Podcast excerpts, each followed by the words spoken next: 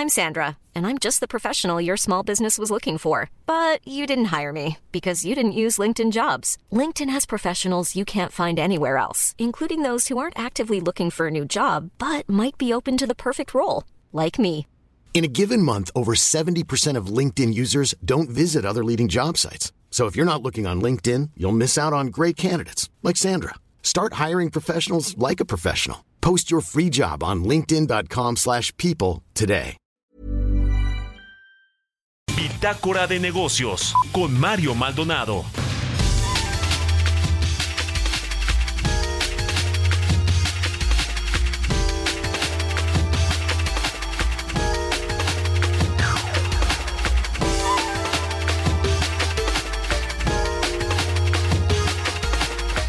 Y bien, vamos a platicar ahora con Daniela Mijares. Ella es presidenta ejecutiva de la Cámara Nacional de la Industria de Restaurantes y Alimentos Condimentados, la CANIRAC.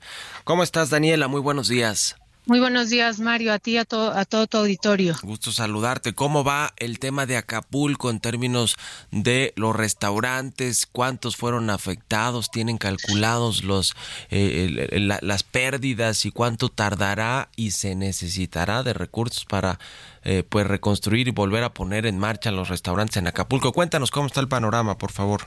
Pues mira, desafortunadamente, Mario, nuestra industria eh, pues fue sumamente afectada eh, estamos hablando de entre tres mil a cuatro mil millones de pesos de, que se calculan en, pérdidas. En, Acapulco, para darnos una idea, hay un censo eh, realizado por el INEGI en donde indica que hay alrededor de cinco mil setecientas unidades dedicadas a la preparación de alimentos y bebidas, preparación y venta.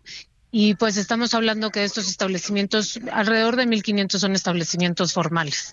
Desafortunadamente, el 80% eh, aproximadamente están están eh, mostrando muchos daños. Eh, desafortunadamente estamos hablando casi del 100% en daños, es decir, una pérdida total.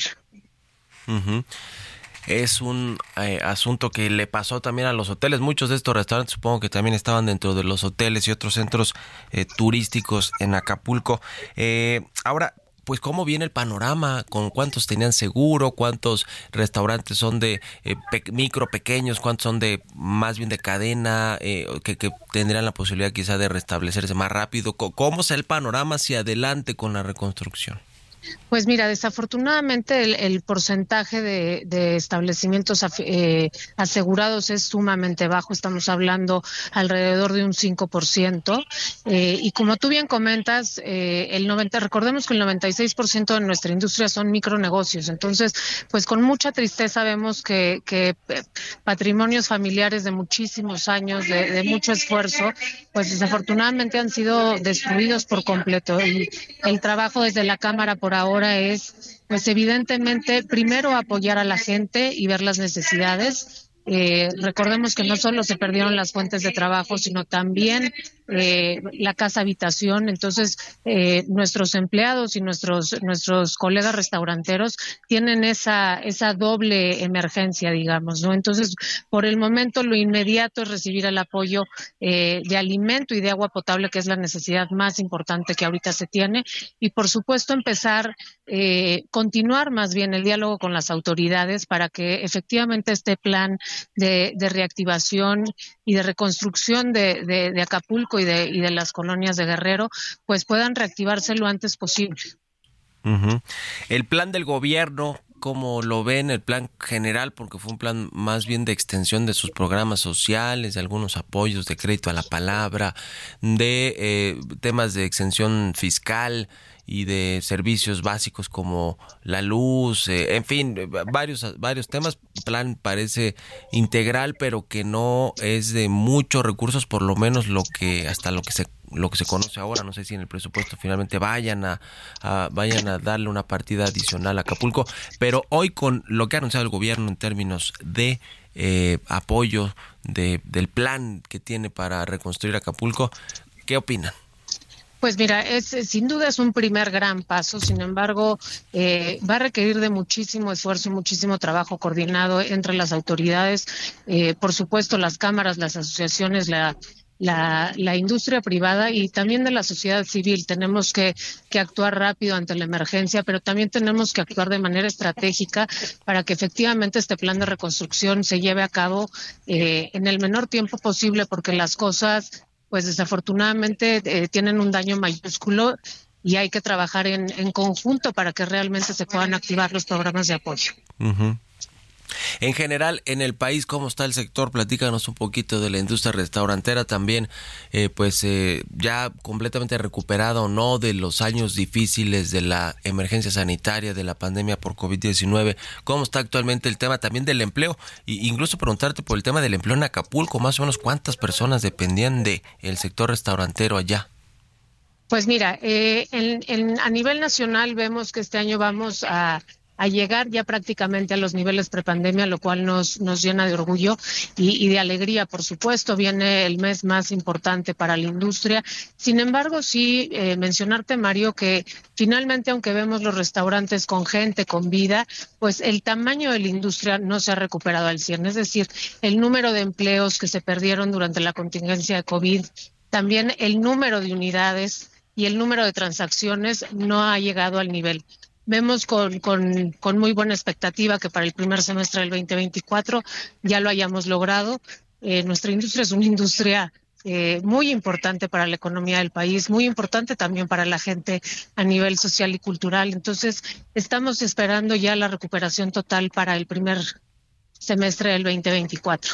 Y, bueno, en Acapulco, en el caso de Acapulco, lo que lo que estamos eh, previendo y hablando eh, todavía de manera general, pero con ganas de que, de que funcione, pues precisamente dar la oportunidad a la gente que quiera eh, un espacio en nuestra industria, que puedan salir de Guerrero y que puedan trabajar en otras ciudades aledañas que, que finalmente también necesitan de ese de esa mano de obra, de ese trabajo.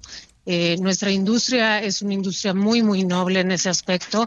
Siempre es una industria, recordemos que pues es una industria de emprendimiento que uno de cada cinco jóvenes eh, empieza trabajando en un restaurante. Entonces tiene esa viabilidad de permitir esa migración. Entonces es lo que el proyecto que estamos trabajando ahora, el que la gente que, que desafortunadamente eh, no va a poder tener un ingreso eh, en Acapulco en, los, en las próximas semanas, en los próximos meses, que por supuesto puedan tener la opción de ir a otros a otras ciudades eh, a buscar empleo. Y por el otro lado, parte del proyecto que estamos llevando a cabo en este momento a través de World Central Kitchen eh, en Acapulco es precisamente que los establecimientos que poco a poco ya tienen los servicios establecidos como agua, luz, gas, etcétera, etcétera, tengan la viabilidad de operar sus cocinas para brindar alimentación a, las comunidades vulnerables y así poder reactivar esas cocinas. Muy importante también esa, esa otra parte. Gracias Daniela Mijares, presidenta ejecutiva de la Canirac por estos minutos. Estamos en contacto y muy buenos días. Muy buenos días, Mario. Un abrazo grande. Igualmente, hasta luego. Even when we're on a budget, we still deserve nice things. Quince is a place to scoop up stunning high-end goods for 50 to 80% less than similar brands. They have buttery soft cashmere sweaters starting at $50, luxurious Italian leather bags, and so much more. Plus, Quince only works with factories that use safe, ethical, and responsible manufacturing. Get the high-end goods you'll love without the high price tag with Quince. Go to quince.com/style for free shipping and 365-day returns.